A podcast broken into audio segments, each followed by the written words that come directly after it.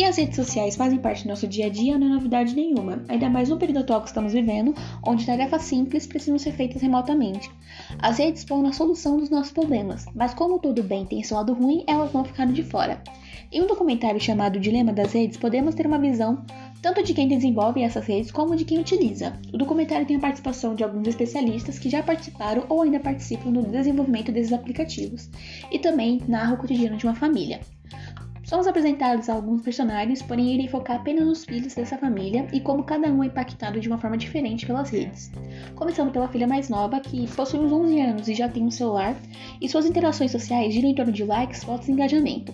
Quando uma foto não atinge uma determinada quantidade de curtidas, ela deleta e posta uma nova sabendo que terá um alcance melhor. E podemos ver o retrato disso no nosso dia a dia com o uso do Instagram, onde somos bombardeados por tendências e estilos de vida ditados por blogueiras que estão fora do nosso padrão de vida, porém ainda assim tentamos alcançar. Essa exposição nos deixa vulneráveis a comentários maldosos que aos poucos vão acabando com a nossa autoestima, além de criar uma ansiedade por estar dentro desse padrão apresentado na rede. Já no filho do meio, vemos como as redes podem ser um vício. Os especialistas chegam a satirizar sobre o usuário de drogas e o de redes serem os únicos a levarem o título de usuários.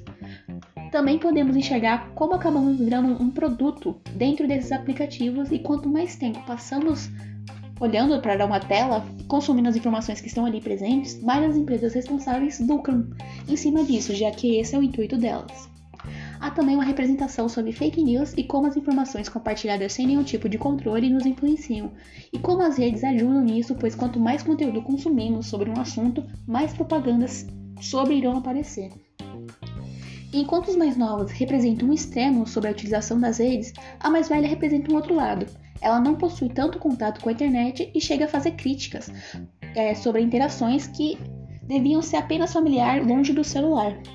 A personagem acaba se tornando um exemplo de como devemos utilizar as nossas redes sem deixar totalmente de lado, pois é algo que faz parte da nossa cultura atual, porém com uso moderado. Recomendo esse documentário, pois trouxe uma reflexão sobre como estamos vivendo dentro da internet e ao terminar eu assisti pensei em algumas redes, como algumas redes consomem um tempo que poderia fazer outra atividade e como posso mudar esse cenário, tornando o meu uso das redes mais saudável.